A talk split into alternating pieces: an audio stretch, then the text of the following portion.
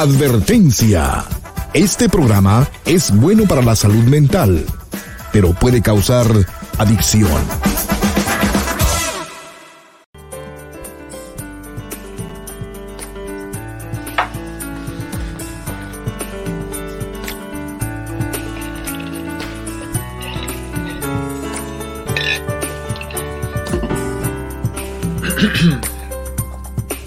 Hola, ¿cómo estás? Te estaba esperando. Pasa para que hablemos en privado.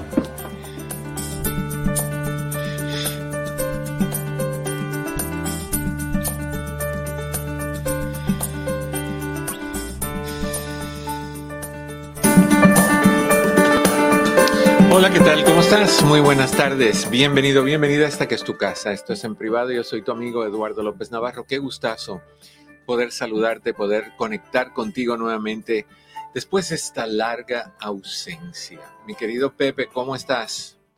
Qué bueno que el drama soy yo, ¿eh? El drama eres tú, siempre eres tú. Qué bueno que el, qué bueno que el dramático vive en mí. Eternamente por sécula y seculorum. Amén. Achú, salud, no sé qué, acabas de decir, pero este me pareció algo muy sabio. Ok. Sí, sí, sí, sí. ¿Todo bien? Eduardo, el día de hoy es nuestro día. Me da miedo preguntar. ¿Por? Y no es de los santos inocentes, aclaro. No, no. Hoy es el Día Internacional del, Cacao. ok. Hoy es el Día del Chocolate. Digámoslo mejor de esa manera, porque la otra puede ser interpretada y mal pronunciada a implicar algo que no es buena idea.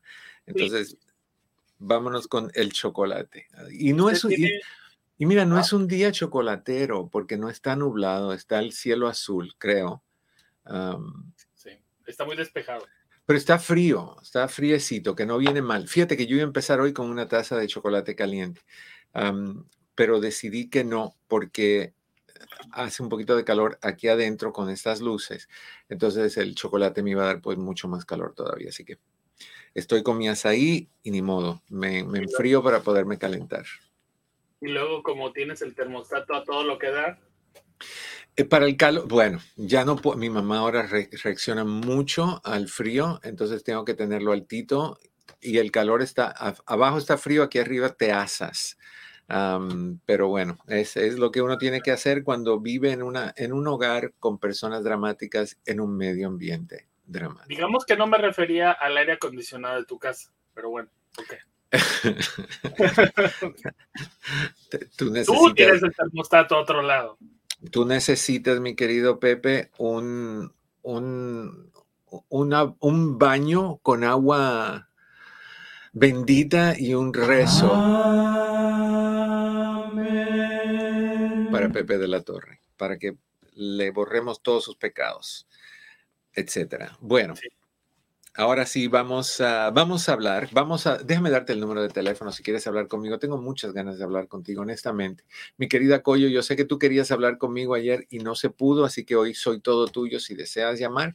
Y soy todo de ustedes. Los que quieran llamar pueden llamar al 1-800-943-4047. 1-800-943-4047. O los que quieran hacer un cara a cara, los valientes pueden entrar directamente oprimiendo ese link que está en pantalla. Está en el principio de los chats, en Facebook Live bajo Dr. López Navarro y en YouTube Live bajo Eduardo López Navarro sin pelos en la lengua. Haces un clic y prendes tu cámara, prendes tu micrófono y estamos en contacto, que me encantaría tener esa oportunidad de conectar contigo. Y de otra forma, Chris te espera en el 1-800-943-4047 y de la misma manera te espero yo. ¿Ok? ¿De qué vamos a hablar el día de hoy? Bueno, bueno, ante todo, no se te olvide de compartir y dar likes. Eso es importantísimo, importantísimo. Eso es lo que nos permite traer más personas a este programa y darle más a más personas la oportunidad de, encontrar soluciones a preguntas, a dudas, a inseguridades, a lo que sea que está pasando en tu vida con tus hijos, con tu pareja, contigo mismo, con tus vecinos, con, con tus hermanos. Eh, el drama más popular de la familia latina hoy en día, donde hay hermanos en, el país de donde somos y, otros estamos aquí, el drama más popular entre hermanos es la herencia de los padres y qué pasa cuando mamá y papá parten al cielo y los hermanos se vuelven hormigas locas. Hay un, y no lo voy a decir, en Colombia hay un tipo de hormigas que, que tienen un nombre muy curioso, no lo voy a decir porque suena aquí en Estados Unidos para los latinos suena muy feo. Yo me lo sé. Pero no lo podemos decir. ¿No? ¿Pero lo podemos deletrear? No, tampoco. tampoco. No, no, no. Yo no quiero que me corten de, las estaciones que estamos. No, no, no, no. no. Hay que respetar eso. ¿Con qué Pero, empieza nada más? Con la C. Pero tiene que ver con. con no, no, no. con la S ahí queda. Pero, pero sí, sí así estamos. O sea, cuando, cuando mueren los papás, empiezan las hormigas, ustedes saben cómo son las hormigas, ¿no? Que se alborotan y empiezan a buscar y, se, y hacen, todas cargan 100 veces su peso en cosas y, pueden. Así se ponen los hijos a buscar la casa, el dinero y que esto es mío, no, que es mío, no, pues yo, yo viví aquí, a mí me lo dieron, eh, me dijeron antes de morir, me mandaron un mensaje de humo y eso es lo que decía, la casa es tuya, quítasela a los demás. Todo ese horrible drama. Si quieres hablar de eso, aquí estoy para ti. Pero hoy vamos a hablar un poquito sobre los gritones hay muchas personas y, ustedes en particular, alguien sabe de quién estoy hablando, cuando me dicen, no, yo no grito, es que yo hablo recio. No, tú gritas. Tú gritas y acepta que tú gritas. Hay personas que gritan por varias razones. Una de ellas, y, es la más justificable, yo pienso, es la persona que tiene dificultad con, con el oído, que no escucha bien y por ende no escucha el volumen de su propia voz y se escucha lejitos, entonces tiene que levantar la voz para él o ella misma escucharse y, de esa manera, de esa manera, poder eh, comunicar y, los demás dicen, no, no, no, no, pues tápate los oídos, por Dios, oye, estoy aquí enfrente de ti, no al frente de la casa, en, el otro lado de la calle, no, no tienes que gritarme de esa manera. Pero bueno, hay gente así. Pero esa no es la razón principal por la que gritamos. Gritamos por varias cosas. Y quiero compartir contigo en, en el día de hoy, en esta ocasión, por qué gritan las personas y qué hacer si tú eres un gritón o una gritona. Gritas por enojo Gritas cuando no sientes que las cosas están saliendo a tu manera. Gritas cuando quieres que las cosas salgan a tu manera. Gritas cuando quieres que la gente adivine que tú estás enojado o enojada. Cuando quieres que todos los ojos se volteen a ti. Cuando quieres que si le gritas a alguien en público y de repente todo el mundo para y tú ves expresiones como ¡Ah! otras hacen, otras hacen, porque dicen, ¿qué está pasando aquí? El enfoque eres tú, la luz está en ti y, están mirando todo lo que tú gritas, pero no, no te pones a pensar que la persona que grita se está escuchando gritar y por dentro está diciendo, yo mero, mero, maro, mero, yo soy el gorila que me doy golpecitos en el pecho, pero la otra persona lo que está escuchando es, eso es lo que escucha y por ende lo traduce a soy inseguro, soy bocón, perro que ladra no muerde, ese tipo de situaciones. O sea que si tú piensas que tu grito da una impresión de fortaleza, de, de control, de si eres hombre machismo, si eres mujer feminismo, estás muy equivocado. Los gritos de una persona enojada lo único que dan es la sensación de que estás fuera de control que no te valoras lo suficiente, que tienes miedo, que te tienes que proteger haciendo ruido, como, como ¿qué son los, felinos cuando se sienten que, los van a atacar? ¿Qué hacen? Te hacen ese ruido, ese es el grito felino, right? Como te están diciendo, te quitas o te muerdo. El gritón no es tan valiente. El gritón es nada más gritón. y quiere que le tengas miedo porque sí. Es, la, el gritón es una serpiente cobra. Lo he dicho muchas veces. Te lo voy a repetir otra vez. Disculpa si ya lo has escuchado y estás hasta aquí de la cobra. Pero para mí la, los ejemplos llevan el punto al cerebro y al punto de comprensión donde tú dices, caray, es cierto. La cobra es una serpiente delgadita. La cobra es esa serpiente que en India la tienen metidas en esas contenedores de, ¿cómo se llama? Wicker, de, estambre, creo que no estoy seguro. No, no es estambre. De esos, esas cositas que tú destapas, donde las mujeres guardan generalmente sus hilos de bordar y sus agujas de bordar. Y la quitan y el, el, indio flautista músico toca su flauta y la cobra sale y baila, supuestamente. Bueno, la cobra no está bailando, la cobra no tiene oído, es sorda. Por eso tal vez la cobra debe de gritar por ser sorda, pero la cobra lo que hace es está mirando el movimiento de la, de la, de la flauta para asegurarse que no la vayan a atacar y morderlo. Entonces, por eso es que se mueven, no es que están bailando. Pero la cobra, cuando se siente que está en peligro, cuando va a algún lugar y, se topa con un, por ejemplo, un, un, una mofeta o una, ¿cómo se llaman los otros? Los mapaches, cuando se topa con uno de esos animales, siente miedo porque son más grandes que ella. Recuerda que ella puede ser muy larga, pero es muy finita, o sea que con una mordidita quedas en pedacito como espagueti. Y viene esta cosa que es grande como una bola de carne y, te, va, te va a destrozar. La, cobra infla la, el área alrededor de la cabeza, la infla para que se vea muy grande y curiosamente la cobra tiene en esos dos lados un punto negro en cada lado que semeja dos ojos que te están mirando y que te van a, te van a atacar. Y eso asusta y de ahí se protege la cobra, con ese, ese inflarse y, erguir de, su cuerpo, de, ponerlo en erección al cuerpo. Entonces, hay muchas personas que cuando se sienten eh, vulnerables, se inflan como la cobra pero como no se pueden inflar, obviamente, al menos que seas una persona que toca instrumentos de aire, que con el tiempo se te va ampliando el cuello y se te hace bien grueso de tanto soplar. como no podemos hacer eso, pues el grito es lo que asusta o aterra a las personas.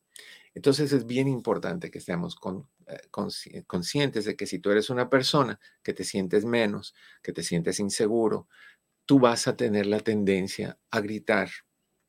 Entonces, gritamos por enojo. Gritamos por inestabilidad emocional. Cuando nos sentimos que no somos valiosos, cuando nos sentimos que no estamos bien, necesitamos declarar un territorio. Esta es mi opinión, este soy yo, respétame. Y te voy a hacer que me respetes haciendo ruido para intimidarte, muy parecido a la primera parte. O sea, el enojo es algo que, que tú demuestras cuando te sientes inseguro. Recordemos que el enojo tiene como, como origen eh, dolor emocional que no ha sanado. Que el dolor emocional se ha fermentado, se ha podrido, se ha echado a perder y se convierte en enojo. Y a la hora de comunicarnos, entonces nos lanzamos a comunicarnos por medio del enojo, que incluye gritos, incluye azotar puertas, incluye eh, romper cosas, incluye hasta darte golpes tú mismo. Yo he visto personas que se enojan y dicen, uy, pum, y se dan un golpe en la cara. Ese es el enojo, esa es la frustración. El, levantar la voz ayuda a, de cierta manera, a disipar ese tipo de reacciones. Entonces, enojo es una, eh, inestabilidad emocional es otra de las razones por, la cual, por las cuales gritamos. Te doy el número de teléfono otra vez por si quieres hablar conmigo. Me encantaría. Yo sigo hablando hasta que tú me llames y hablemos contigo. 1-800-943-4047. 1-800-943-4047. Cris está listo a tomar tus llamadas cuando decidas. O entrando a nuestro chat yo sí me grito, amén. Eso es bueno, mi querida Vicenta. Eso es muy bueno. Esto, puedes entrar al chat ah, oprimiendo el link que está fijado al principio de, del chat en Doctor López Navarro en Facebook y Eduardo López Navarro sin pelos en la lengua en YouTube. Estoy lavando, doctor, el, el no jueves, pero dejé mensaje en la oficina. Ah, bueno. Pues que, la pases muy bien, mi querida Coyo. Viste, no hay que gritar lo que estás lavando, que no puedes hablar, hay que decirlo como una persona tranquila, segura de sí misma, que no necesita gritar para decir las cosas. El grito hace que las orejas, los oídos se tapen, que la persona se haga eh, voluntariamente sorda. Así que estás perdiendo tu tiempo. Gritamos cuando hay debilidad en las habilidades de enfrentamiento, cuando te sientes incapaz de poderte defender o te sientes menos que la otra persona. Entonces, eh, cuando tienes miedo, cuando no confías en tus habilidades o capacidades, entonces gritas para ejercer, establecer un punto de, fuerza, de control, de, aquí soy yo el mero mero. Entonces, tampoco es una buena situación si tú estás gritando porque te sientes eh, débil en tus capacidades. Si te sientes débil en, tus capacidades, entonces busquemos soluciones a esa debilidad para que no tengas que pasarte la vida gritando, sino un tiempecito sanando y buscando cómo, cómo establecer tu seguridad en ti, tu seguridad propia, para que la gente hable contigo. Yo, yo, una de las cosas que voy a brincar un poquito a qué hacer antes de seguir con la lista de que por qué nos enojamos. Una de las cosas que yo siempre recomiendo a las personas que, que tienen un problema de, escalar en enojo, de, perder el control muy rápido, es de nunca entrar en esa competencia de tú subes, yo subo por encima de ti, tú te encaramas encima de mí, yo subo por encima de ti. Eventualmente vamos a subir tan alto que no va a haber de qué aguantar si nos vamos a caer. Todos, o sea, no hay ganancia. Al principio tú puedes sentir, me aplastas, te aplasto, me aplastas, te aplasto. Pero va a haber un momentito donde eso no funciona. Lo que yo recomiendo, y a veces es muy duro para la persona insegura, muy, muy duro, y yo lo entiendo y te doy crédito si eso es lo que tú piensas, pero eso no justifica lo que tú estás haciendo. Yo lo que recomiendo es que cuando una persona suba tratando de darse tamaño, o sea, que levante la voz, que te la levante a ti, por ejemplo, tú siendo un gritón, que te levante la voz a ti o que te diga algo que, que, te molesta, en vez de decir, ah, no, no, no, no, ojo por ojo, diente por diente, ¡pum! Eh, esa es la esencia de mi libro, El arte de la mala comunicación. El, originalmente ese libro nació de un artículo que yo escribí que se llamaba El, el, eh, lanzar, el lanzar piedras y el arte de la mala comunicación. Así se llamó. Entonces quitamos el, el lanzar piedras. Pero tú sabes que así es. Te dicen algo que te hiere, tú buscas algo que hiere más y lo lanzas. Te buscan algo que hiere mucho más, tú buscas no tirarle una piedra que le den la pierna, vas a tirarle una que le den la cabeza. Y así vamos escalando y escalando y escalando. Lo que yo te sugiero es, cuando alguien suba, tú baja esa persona va a sentirse bien porque subió y tú bajaste. Cuando suba más, tú bajas. Y esa persona vuelve a subir, tú bajas. Eventualmente va a ser tanta la separación entre el de arriba y el de abajo que el de arriba va a tener que bajar para poderte escuchar. Y ya lograste un cambio en esa persona. Mientras tú te mantengas haciendo las cosas en paz, calmado, la otra persona tiene dos opciones. Se va o bajas que dice Marbelis. saludos y bendiciones, muchas gracias por compartir este. Ay, muchas gracias a ti, Marbelis.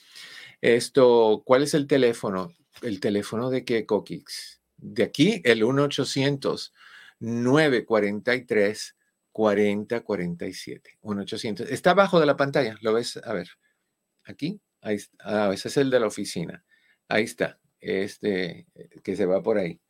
Anyway, cuando tú bajes, la otra persona sube, baja, sube, baja, sube, eventualmente la otra persona empieza a bajar o se va. Y si se va, pues colorín colorado, este cuento se ha acabado. No hay drama. Se fue la persona, no hay un, una competencia, no hay una lucha libre, no hay un ring de boxeo, nada de eso. Pero si se queda, tiene que entender que para poder hablar contigo tiene que bajar a tu nivel y tu nivel es de paz, tranquilidad y respeto. Ahora, en el momento en que tú subas le demuestras a esa persona que tú estás fuera de control y que lo que esa persona necesita hacer, lo único que esa persona necesita hacer para sacarte de tus casillas es insistir más fuerte, e gritarte más, decirte de insultos que te duelan más y que tú vas a reaccionar. ¿Tú quieres ser títere? Que la otra persona te aprieta el botón y tú subes y te lo tuerce y tú te mueves? ¿O tú quieres ser la, la persona inteligente que por mucho que te halen las soguitas, tú no te mueves? La decisión de moverte es tuya. Entonces, si eres inteligente y lo quieres ser de aquí en adelante, cuando una persona escale en, en burradas y en faltas de respeto, tú baja. Bajar no es debilidad, particularmente los hombres piensan eso. Bajar no es debilidad, bajar no es inseguridad, bajar es inteligencia. Casualmente, anoche subí el video eh, que dice, que se llama inteligente, cobarde o inteligente.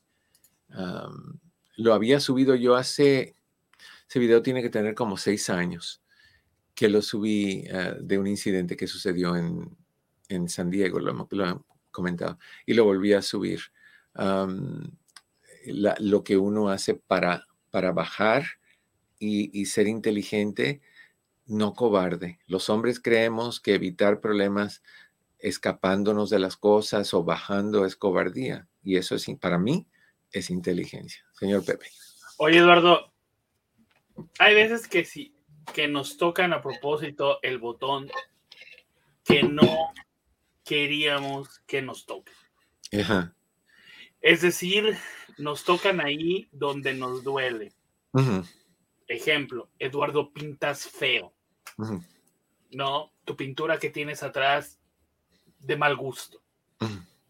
Tú sabes que te dedicas, lo haces bien, tomaste un curso, tomaste varias cosas. No, no, no. No, no, no, no, Ejemplo, ejemplo. En general, ya, ya, ya. Tiempo, no creo que haya sido un espontáneo, no creo que no hayas visto videos, eh, como para ver qué vas a utilizar, cómo mezclar colores, bla, bla, bla. ¿Cómo no sentirte aludido por eso? Que me dicen, hey, gordo, tú, sí, el de la gorra. ¿Cómo no sentirse aludido por eso, Eduardo? Y, lo he hablado unas cuantas veces cuando me refería a mis experiencias en la secundaria, cuando me decían las cosas que me decían, eh, los insultos que me decían, el bullying que yo tuve que pasar, hasta que yo decidí, y me molestaba hasta que yo decidí que lo que una persona diga es su percepción, no la realidad, porque realmente no hay realidad. El, cuadro este puede ser feo, el cuadro este puede ser grosero, el cuadro este puede ser bonito o el cuadro este puede ser nada, una cosa. Eso depende de quien lo mira. Entonces, si tú lo miras y tú me dices qué feo, esa es tu percepción. ¿De dónde viene tu percepción? Tu percepción viene del día que tuviste, de las cosas que te han pasado, de lo que pasó ayer, de lo que pasó en tu infancia, de la crianza que tuviste, y todo eso, lo que sale de tu, de tu mente a tu boca, se filtra por esas cosas que han sucedido. Entonces, cuando a mí me decían lo que me decían, yo decía, bueno, ¿es cierto lo que están diciendo? No, entonces no me tiene que molestar. O, ¿es cierto lo que están diciendo? Sí, entonces si es cierto, no me tiene que molestar. Esa es su percepción. Si tú me dices, oye, qué feo eres, para ti soy feo. Ahora, ¿soy feo o no soy feo? No hay una respuesta de sí o no. Depende de quién te mira. Entonces, si yo veo a alguien que es agresivo o alguien que te quiere apretar el botón para verte brincar, yo no veo a una persona que ve mis fallas. Yo veo a una persona que se siente chiquitito y quiere hacerse grande a costa mía. Y yo no voy a ceder yo no voy a competir porque en el momento en que yo entro en una competencia con una persona así, yo pierdo. Porque bajé al nivel de esa persona. En vez de bajar a mi nivel, bajé al nivel de una persona que está enojada, que está insegura, que está amargada, que está eh, que es irrespetuosa.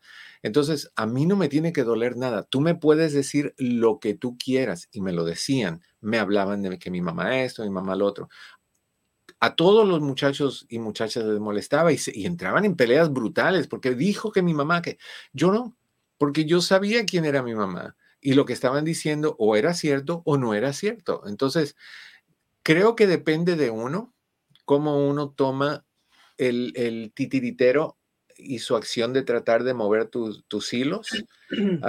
yo no acepto que me los muevan los hilos y yo voy con mi baile en mi vida, no con el baile que las personas quieren que yo baile. ¿Tiene sentido? Sí. Oye, Eduardo, entonces, ¿por qué a mí me afecta en algún momento, y ya son las 27, cómo me afecta en mi vida, cómo me afecta tu crítica y por qué me dejo llevar por tu crítica? Porque no crees en ti, no crees en ti. Y nos faltan como minuto y medio. Eh, ah, no crees en ti. Si tú crees en ti, tú no vas a tener problemas con, con la crítica de nadie. Ahora, acuérdate que la crítica que yo te diga no necesariamente es real. Eso viene de mi percepción, como te dije hace un ratito. Y yo puedo tener una percepción bruta, horrible, por mí, por mis cosas. Eso no quiere decir que yo estoy en lo correcto. O sea, si yo te critico que tu barba, que tu, que tu gorra, que tú esto y que lo otro, ese soy yo. Lo, que digan, lo que digan. Yo entiendo que cada persona tiene derecho a verme como le dé la gana verme. Yo me paro enfrente de 10 personas y yo voy a tener 10 diferentes opiniones de quién yo soy y cómo yo soy. ¿Cuál está correcta? Ninguna y todas. Porque correcta, porque así lo ven ellos. Y ninguna, porque no necesariamente lo veo yo de esa manera. No quiere decir que yo esté en lo correcto, pero yo también tengo mi percepción. Y mi percepción de mí viene también filtrada por mis inseguridades, por mi crianza, por mis experiencias, por el bullying que, he tenido, por lo, por lo, que sea, porque no me gusta mi, mi, estatura, o porque sí me gusta mi estatura, o porque todos los errores que tenemos, ¿no? Entonces, de ahí viene. Vamos a, ir a una pausa. Ahora sí nos pasamos de tiempo. Cuando regresemos, vamos a venir con Coqui. No te me vayas, tú tampoco, Anita. Estás en tu casa. Esto es en privado. Yo soy tu amigo Eduardo López Navarro. No te vayas, ya volvemos. Si quieres tener un impacto positivo en tu negocio o necesitas llegar a más gente para dar a conocer tu producto o servicio, el doctor Eduardo López Navarro es la solución, con más de 14 millones de visitas en las redes sociales y con una interacción que rebasa el millón de personas. El doctor Eduardo López Navarro puede ayudarte a que más personas conozcan tu negocio. Conversaciones es el programa semanal por excelencia, donde un grupo de amigos conversa sobre temas que a nuestra comunidad le interesa. Si te interesa este video, nos puedes contactar por mensaje directo en nuestras redes sociales para más información. Vine rápido Vine rápido porque quería hablar contigo y no quería hacerte esperar. Tú que estás esperando hace un ratito. Ante todo, quiero darte las gracias, mi querida Alicia Herrera. Recibí tu, linda, linda, linda tarjeta y su contenido. Muchísimas gracias. Tú sabes que se te quiere un montón. ok, me dice Chris que tenemos, ojalá, a Coqui. Call is no longer Me imaginé. Ok, vamos con Ana entonces. Coqui, vuelves. a Coqui volvió a llamar. Déjame ir con Coqui un momentito. Anita, vengo contigo ahorita. Déjame ir con Coqui primero. 804 es la línea donde está. ¿Se imagina 804 líneas? Coqui, ¿cómo estás? Bienvenida en privado. Ay, gracias, doctor, por tomar mi llamada. Placer. Eh, quiero felicitarlo. Tiene un programa estupendo. La verdad es una maravilla usted. Muchas gracias. Eh, le confío mucho. Eh, usted es una persona muy nivelada en sus consejos, muy mesurada. Se lo agradezco mucho y es la ayuda que uno a veces necesita para seguir adelante. Gracias. Mire, tengo un este tengo un sobrino, ya tiene 22, 23 años, es papá. Y pues él tiene todo en la vida para ser feliz, pero como que últimamente no sé, no sale de su recámara, se tardó mucho en agarrar trabajo, ya lo, ya lo tiene y de todo modo no, no es feliz, es muy encerrado, su familia sale, hace actividades y todo. Y como ya es un adulto, pues no se le puede obligar, ¿verdad? No se le puede no se le puede llevar al doctor a fuerzas ni meterle medicina a uno ni nada. ¿Cómo puede uno ayudarle? Porque no quisiera que, hubiera una sorpresa, ¿verdad? Pero yo lo veo muy deprimido, la verdad. En, la familia de, ustedes o la familia de él, ¿han habido ah, personas con depresión? Eh, pues eh, ya ve que nosotros los, los latinos tenemos un estigma para la depresión, ¿no? Mm. O sea, no no se confiesa que tú digas ay mira yo voy por la vida y tengo tengo depresión pero que tú lo hayas visto yo pienso que sí lo, o sea que a veces esas preguntas no se preguntan verdad pero yo pues que sí. lo estás viendo en este chico. La depresión lo viene estoy viendo en este chico no sale. la depresión viene con problemas de problemas para dormir problemas de apetito Ah, pérdida de interés en lugares, cosas o situaciones que antes te interesaban, dificultad en tomar decisiones, ah, tristeza, ansiedad, pérdida de apetito sexual, aislamiento, ganas de no hablar, falta de higiene, falta de motivación. todo, lo tiene, todo lo tiene. Entonces, para mí, él está deprimido y pueden ser varias razones la cual causa la depresión. Una es, puede ser genética. Simplemente estaba en él, tiene una predisposición y de alguna manera se activó. ¿Qué lo puede activar? Alcohol y drogas. Alcohol o drogas puede activar depresión. Eh, también lo puede activar desajustes eh, hormonales, tiroides, testosterona, y eso es fácil de, revisar haciendo un análisis de sangre específico, donde se chequea nivel de vitamina D, nivel de testosterona y nivel de, tiroides. Eso sería algo bien importante hacer, porque si es algo relacionado con eso, pues el tratamiento va relacionado con eso. Pero la más común o las, las, las causas más comunes tienen que ver con si se sienten fuera de control en alguna situación en su vida, sienten que algo está pasando que no pueden cambiar, por ejemplo, una relación que se perdió y no la pude arreglar, un rechazo de alguien, la muerte de alguien, la enfermedad de alguien, eh, lo que sea, lo que sea que haya sido, que ellos se sientan fuera de control y que no tienen cómo reparar esa situación, eso los puede llevar. O el miedo a lo desconocido. ¿Qué va a pasar conmigo? ¿Voy a poder eh, encontrar trabajo? ¿Voy a poder mantener a mi hijo? Lo que sea varias cosas. Lo que yo haría en este caso, en vez de tratar de, de, motivarlo, ah, tú sí puedes, esto, lo otro, es decir, oye, entiendo cómo te debes estar sintiendo porque te veo los síntomas y quiero dejarte saber que eso tiene solución. Veamos a alguien que haga una evaluación, vea si es químico o si es emocional y sanemos esa situación. A la larga, todo se maneja con medicamento o con suplementos. Le puedes sugerir, si gustas, el, el 5-HTP y el Holy Basil. El Holy Basil si es que hay ansiedad, si es nada más depresión, el 5-HTP. o le puedes decir que, vayan con, un doctor primario donde le pueden decir los síntomas y él debe de poder prescribir un antidepresivo. Y vas a ver la diferencia. Eh, eh, si es químico, vas a ver la diferencia y casi seguro que es químico. ¿Entiendes? Pero el problema es que, pues, es como es joven, pues le gusta el alcohol, ¿verdad? Bueno, pero... cuando yo, em, es mi idea de que, que una vez que te metes a, a, tomar antidepresivos, no puedes tomar alcohol, ¿o sí? Si tomas antidepresivos y tomas alcohol, ah, minimizas el efecto del antidepresivo. Entonces, lo que le vas a decir es, ah. el antidepresivo es temporal, así que el, el alto al alcohol es temporal, pero te vas a sentir muy bien, tan bien que el tomar alcohol va a ser algo recreacional y no de necesidad. Entonces, no. le vas a decir que pare de tomar, porque me recuerda a la iglesia esa que dice que pare de sufrir. Eh, no, no le vas a decir que pare de tomar, nada más le vas a decir, lo vamos a poner en pausa hasta que esto se vaya en balance y de ahí lo vas usando moderadamente, inteligentemente, a como cualquier otra persona. Pero cuando estamos en depresión, es una espiral y es realmente es una espiral que te va dando vueltas, bajando y dando vueltas, bajando y dando vueltas.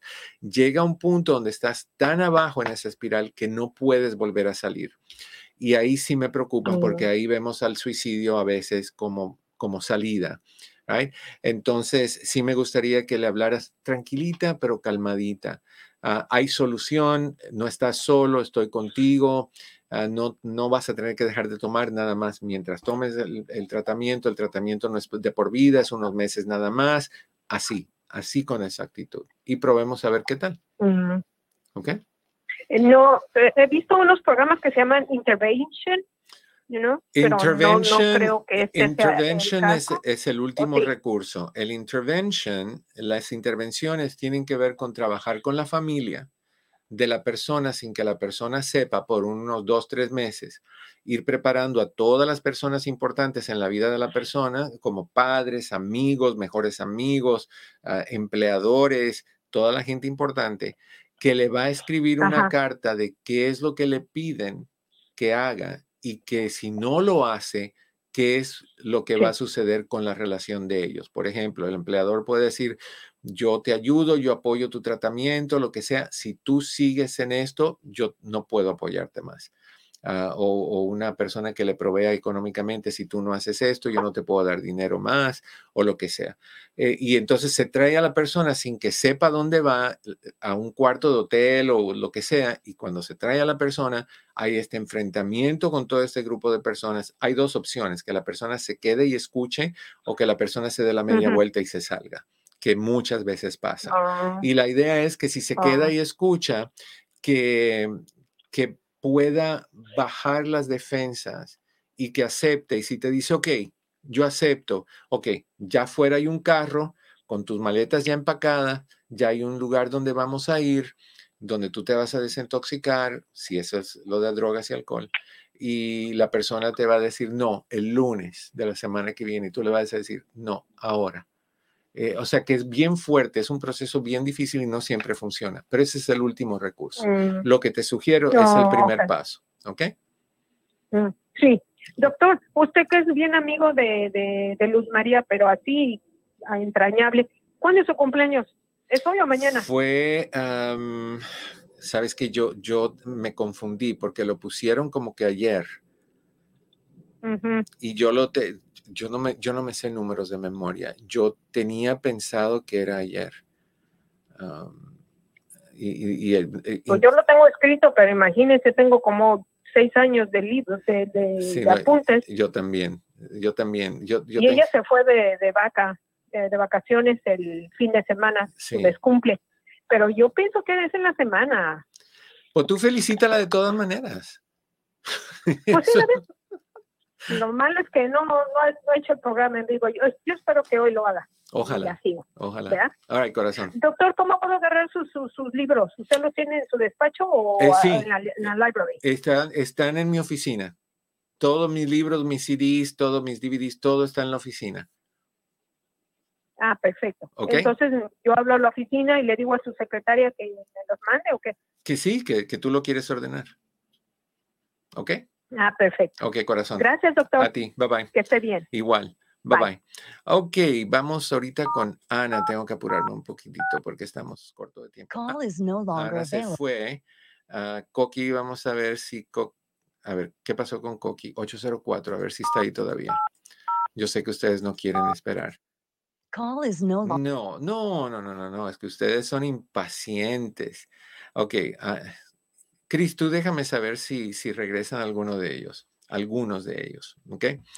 Um, estábamos hablando de, de, por qué gritamos. Dijimos que enojo y, inestabilidad emocional, debilidad en, en ah, habilidades de, enfrentamiento, pérdida de control.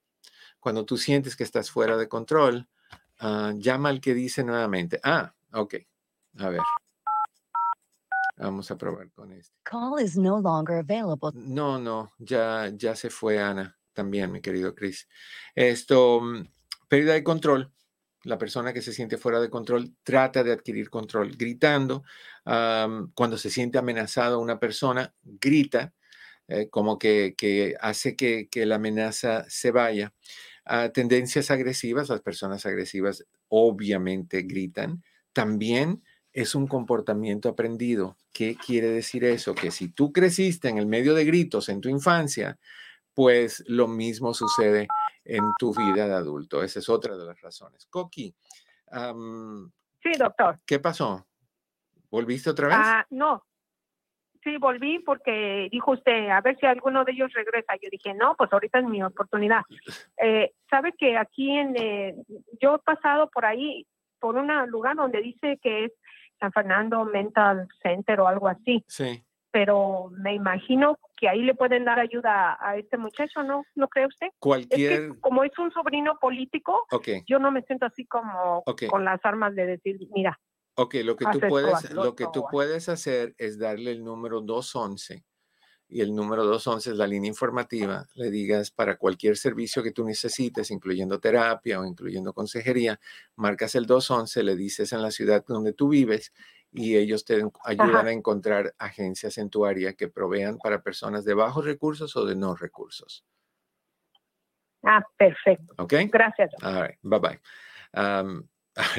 Esto, y cuando alguien se siente desatendido también, se tiende a enojar. Ahora, ¿Qué hacemos si nos sentimos enojados? ¿Qué hacemos si nos sentimos, si somos del tipo de persona que, que se enoja y reacciona? Bueno, siempre tienes que mantener la calma, siempre tienes que estar consciente de que tú eres una persona reactiva y que cualquier cosita te puede activar. Siéntate y haz un inventario de cuáles son esas cosas que a ti te hacen sentir enojado, que te exaltan, que hacen que tú levantes la voz, que hacen que tú te pelees, que hacen que tú te sientas eh, exageradamente mal.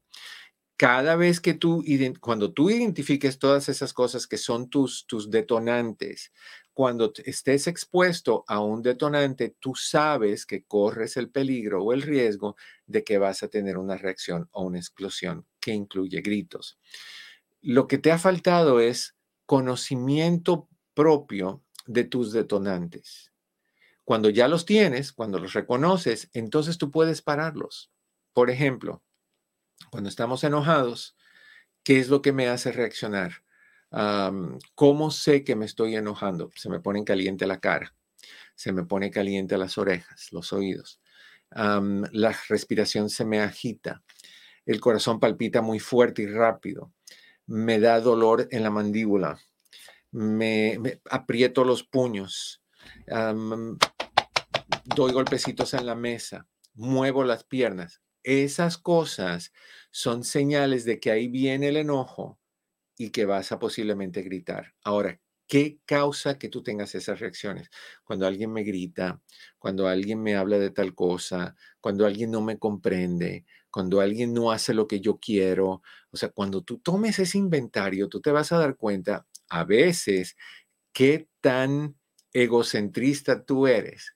Porque tú estás feliz si te hacen caso, si te escuchan, si te dicen cositas lindas al oído como a ti te gusta escuchar, si no te critican nada, si todo lo que tú dices es sí, mi amor, sí, mi amor, sí, mi reina, sí, mi rey. Entonces, si eso es lo que tú quieres, si tú quieres hipocresía a tu alrededor para estar tranquilo, fabuloso, pero acuérdate que vas a estar rodeado de hipocresía, que ninguna de esas personas te va a hablar de esa manera porque te lo mereces, van a hablar de esa manera para evitar tus reacciones. ¿eh? ¿Qué dice Luz Díaz? El que se enoja pierde y se arruga totalmente, totalmente. Por eso es que yo ni perdido, arrugado un poquito, pero no tanto, porque yo no... Enojado. ¿Cómo? Entonces sí te has enojado un poquito. No, pues ¿quién no? ¿Quién no? Todos nos, bueno, Botox, no lo uso, pero digo, el Botox te quita las señales del enojo. O sea, no lo uso. A mí me lo pusieron una vez. ¿Sí? sí, fui a, un lugar a, a, tratar algo y me dice, el, el, doctor me dice, oye, ¿te importa si te pongo unas inyeccioncitas de Botox en, en la frente, a ver qué te parece. Lo que estaba haciendo es dándome una probadita para que yo me dijera, ay, me gusta y siga yo consumiendo y consumiendo y consumiendo. Yo dije, no, pues nunca me la han puesto, pero dale. En primera, como duelen. Porque no nada más te la te meten la aguja, te la mueven allá adentro. Entonces te inyectan este líquido. Y de ahí cuando terminé, terminé con una ceja más alta que la otra y no podía balancearlas porque estaban inmóviles no se movía, nada se movía aquí arriba. No habían arrugas, pero no había movimiento tampoco. Entonces no había expresión. Si me asustaba, estaba así. Si me reía, estaba así. Si estaba preocupado, estaba así. O sea, nunca más. Eras, eras un Darth Vader. no sé lo que era. Era un maniquí. Eh, así, cara dura, cara fría, cara rígida. Pero, pero no, claro que me enojo. Todos nos enojamos. Lo que pasa es que yo decido mis batallas. Yo decido cuándo me quiero enojar y cuándo no, porque sé, soy muy bueno y lo aprendí desde que te dije y que desde que les comenté, desde jovencito, desde la secundaria. Aprendí por qué es que somos reaccionarios y que al, al, al ser reaccionario pierdes el control y se lo cedes a la otra persona. O sea, le dices al titiritero, ala, y, lo hagan. Entonces yo, yo decidí que no. Entonces tú puedes decirme lo que sea, pero hay cosas que sí me enojan. La injusticia me enoja un montón. El abuso me enoja, tanto infantil como de, de, agresión, de violencia doméstica. Me enoja mucho. sentarme en un cuarto, en una oficina, frente a un abusador de niños, es muy difícil, muy difícil. Lo he tenido que hacer, pero es muy difícil. Entonces, sí hay cosas que me enojan, pero, pero que me voy a poner a gritar y que al tú por tú, en mi país se le dice, te tiras para el solar, cuando te pones así de, de chusma y lo que tú quieras, ahí no voy Ay, no voy. Nada vale la pena para que yo me dé un soponcio, un ataque al corazón, una subida de presión alta, una parálisis facial en nombre de ninguna persona. No, eso es una decisión mía y la ejerzo desde que tenía que 15 años y me siento muy bien con esa decisión que tomé. Una de las pocas buenas decisiones que he tomado en mi vida, esa decisión. all right. Ahora, ¿qué hacer? Mantén la calma, no, no tienes que reaccionar cuando alguien te pica, no tienes que reaccionar enseguida. Para, cálmate, reconoce que te están haciendo algo porque quieren una reacción en ti, no cedas, no cedas. Simplemente calmadito, en tu mente te estás diciendo, yo sé lo que quieren, quieren que yo reaccione, no se lo voy a dar, porque yo soy más inteligente como en el video que les dije que, subí en Facebook. Si no lo has visto, chequéalo. Y me encantaría tu veredicto, si crees que fui cobarde o si fui inteligente. Pero, y ese lugar donde hice ese video, cómo me encanta ese lugar en, en San Diego. No voy ahí hace como, como cinco o seis años. Cómo me encanta. Íbamos mucho íbamos mucho ahí. Esto, mm, pero bueno, no reacciones inmediatamente, escucha sin interrumpir lo que la persona te dice hasta el final. ¿Qué dice Ari? A mí también, ¿qué? Perdí la... A mí también eso es lo que me molesta mucho. Ok. ¿Y qué dice Alma? Ah, madurez, inteligencia y control. Sobre todo, mi querida Alma. Es que eso es importantísimo. Eso es lo que nos hace feliz. Cuando estamos inmaduros, sin inteligencia. Inteligencia no es que fuiste a la escuela o no fuiste a la escuela. Inteligencia es lo que uno lleva adentro. Y, fuera de control estamos mal. Entonces, escucha a la persona. Nuestra tendencia es cuando alguien empieza a hablar, tú quieres interrumpir. Y si no, no, no, estás mal porque... No, no, no, cállate. Con respeto te digo, cállate. Silencio, como, como se dice en francés. Silence. Silencio. Zito, como dicen en italiano calladito. Escucha hasta que terminen y en el proceso vas diciendo, está mal de la cabeza, ya veo sus defensas, ahí está su inseguridad. Eso es importante. Está C. Cruz, C. Cruz, perdón. A ver. Cruz, estás al aire con nosotros. No te ah. escucha. Hola, ¿cómo estás? Doctor, buenas tardes. Buenas tardes. ¿Cuál es tu primer nombre? Claudia Cruz. Claudia, ¿qué pasó, Claudia? Doctor, eh, recién perdí a un hermano, mm. el más pequeño, el sábado 3 de, de diciembre me, me informaron a mí que había tenido un accidente de moto. Wow la verdad es, mi familia hemos estado muy, muy mal. Sí. Tenía 23 años y mi vida ha cambiado por completo. Claro. El viernes pues lo enterramos y ha sido un, ir y venir de cosas.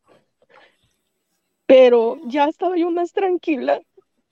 Ah, tratando de vivir mi duelo, pero el, el domingo fuimos a donde fue el accidente y, fue otra vez revivir todo porque, pues porque aparentemente eh, le pegaron muy fuerte, mi hermano voló y, y cayó en el suelo y, y murió. Y la verdad no sé cómo ayudar a mi mamá, está fuerte, pero ya no, como miro también el lugar y estuvimos ahí rezando, pues mi mamá no puede dormir, tiene mucho insomnio. Toda la familia estamos muy mal, mi hija también. Claro. Y pues usted subió un video y sí, sí tratamos de estar, eh, pues tratando de procesar todo esto, pero yo, cada rato no puedo trabajar. Apenas regresé ayer a trabajar y cada rato estoy, mi mente está muy mal, no, no sé cómo parar esto. Ya, ya estuve escuchando usted hace años, que yo lo escucho, lo he escuchado por mucho tiempo y yo sé que usted recomienda el libro Déjalos ir con amor, pero nada me está, lo escuché, pero estoy enojada, estoy... Claro, estás pasando por todas las etapas del duelo. Y, lo, y, va a ser, en mi país se le dice un arroz con mango de emociones, un enredo de emociones. Y eso es normal. sin embargo, y te voy a ser muy sincero, ir a lugares como el lugar donde, donde él falleció, a mí se me hace que es una tortura innecesaria. Tu hermano no está en ese lugar. Tu hermano ahorita está en tu corazón y en el corazón de tu mami, y si tienes fe está en el cielo pero no está ahí donde, donde fue eh, porque en ese caso, donde quiera que cuando fue a McDonald's, pues vamos a ir a McDonald's, y cuando iba a Jack in the Box, pues vamos a ir a Jack in the Box. Y eso es torturarse. Eso es como cuando rompes una relación y mira el restaurante donde íbamos, el perfume que usaba, eso no te ayuda lo que tienes que hacer es permitirte tu duelo, permitirte tu enojo, entender que tu enojo es el sentirte fuera de control y no saber qué hacer, permitirte el dolor, porque el dolor es la pérdida de alguien que amas y que, que ya físicamente no está, pero también empezar a cambiar el enfoque de hacer cosas positivas en nombre de tu hermano. Cosa de que cuando venga a la mente el, recuerdo de tu hermano no sea la motocicleta o el lugar donde estuvo o si tenían el, ataúd abierto, lo que, lo que viste en el ataúd, esas cosas no son las que debemos de traer a la mente, sino esas cosas que son especiales, eso que hizo a tu hermano especial, esos momentos que fueron divertidos. Hablar mucho de eso ayuda. El, en vez de sentarse a llorar sobre lo que ya no tienen, aunque lloren, hay que sentarse a conversar sobre las huellas que este chico dejó. O sea, los buenos momentos, la diversión, los chistes, las cosas que hacían, traer un poquito de ligerez a una situación muy dura y muy difícil. Yo creo que, que si empezamos por ahí, te vas a sentir un poquito mejor. El libro deberías de ordenarlo aunque no tengas ganas de leerlo, oblígate. Y si no lo quieres leer, cómpratelo en audio para que lo escuches. Porque sí somos muy buenos en prolongar un duelo, que en primera le falta respeto a tu hermano, porque está diciendo que lo único que tu hermano dejó de herencia fue sufrimiento y dolor. Y eso no es justo. Tu hermano tuvo un propósito y su propósito en este mundo fue corto, pero tuvo un propósito y se cumplió. Y, hay que entender eso y todos tenemos un propósito que desarrollar y cuando logremos ese propósito se expira nuestra presencia en este mundo. ¿Ok? Pero tu hermano también dejó cosas, dejó enseñanzas, dejó ejemplos y si los buscas los vas a encontrar. Tal vez ahorita estás tan hundida en el dolor que no estás viendo más allá de lo que, lo que duele a mí me gustaría que hablaras con él también, que pongas una foto enfrente de ti y le hables y le digas cómo te sientes y te preguntes con esa foto de tu hermano enfrente, ¿qué es lo que mi hermano quisiera que yo hiciera con esto que estoy sintiendo? ¿Él quisiera que todos estuviéramos aquí sufriendo? ¿O él preferiría que dentro del dolor encontráramos celebración de su vida, no un luto perpetuo? Yo sé que es muy difícil, es muy recién, corazón a mí me parece que la mejor opción ahorita es buscar a alguien que se especialice en tanatología, o sea, en, consejería sobre pérdidas. Si no conoces a nadie, habla con tu iglesia y pregúntale si ellos tienen a alguien que practique este tipo de cosas. Las iglesias generalmente tienen conexiones con tanatólogos. Si no, en México hay un montón. si tienes conocidos en México que pueden hacerlas encontrarte un tanatólogo y puedes, eh, o sea, yo te puedo conectar con, Fernando, el, doctor que, estuvo en el programa conmigo. Si a ti te interesa, perdón, ah, yo te puedo pasar su información. Y él puede hacer sesiones desde allá, contigo y con tu familia por medio de Zoom. ¿Te interesa? Sí, sí lo, sí lo escuché, sí, sí me interesa. Ok, entonces lo que quiero que hagas es que vuelvas a llamar, hables con Chris y le digas a Cris que te dé la página de, de Fernando y, y, que le diga cuando, cuando te conectes con Fernando, le digas que yo te referí con él por lo que está pasando con tu familia. Mientras tanto, corazón, hay que, yo sé que ahorita no hay tiempo para eso porque tu corazón está lleno del dolor. Tienes que encontrar cómo rendirle tributo a la vida de tu hermano. Él no vino nada más para dejar dolor, él vino para dejar huellas y tú tienes que buscarlas. Tú, tú lo tienes 24/7 en tu corazón. 24/7. Habla con él, no lo evites cuéntale cosas divertidas. Bueno, puedes creer, fulanito, cómo, mira lo que pasó ahorita. Sabes que hoy me estoy sintiendo triste porque te estoy extrañando, pero sé que estás aquí. A mí me encanta y me ayuda mucho cuando yo tengo la necesidad de tener contacto con mi ser querido que se fue, ir a mi cuarto, cerrar la puerta, agarrar una almohada, cerrar los ojos y abrazarla. Y pensar que estoy abrazando a esa persona y decirle lo que le tengo que decir hasta que me sienta calmado. Ya que saque todo eso y me sienta calmado, entonces con los ojos cerrados, pongo la almohada a un ladito a la cama, abro mis ojos y me voy a hacer, otra, me voy a hacer otra cosa. Prueba eso y con tu mami también, pero necesitan consejería. Fernando va a ser fabuloso para ustedes, ¿ok? Ok, doctor, pues muchísimas gracias y déjeme decirle que siempre lo escucho y ese día precisamente que estaba hablando de eso, eh, pues llegó como, como un ángel, como siempre es usted. Muchas gracias. Aquí estoy cuando necesites hablar, corazón. Cada vez que necesites, échame una llamadita al programa y conversamos lo que tú quieras, ¿ok? Muchas gracias, doctor. Okay. Un abrazo. Llama a Chris, él te da la información. All right, se nos acabó el tiempo. Triste, triste, triste, triste. Uh, Pepe, muchas gracias. Mi querido Chris, muchas gracias a cada uno de ustedes. Les deseo, como siempre, que en el camino de sus días cada piedra se convierta en flor. Los quiero mucho. Hasta la próxima. Eduardo López Navarro.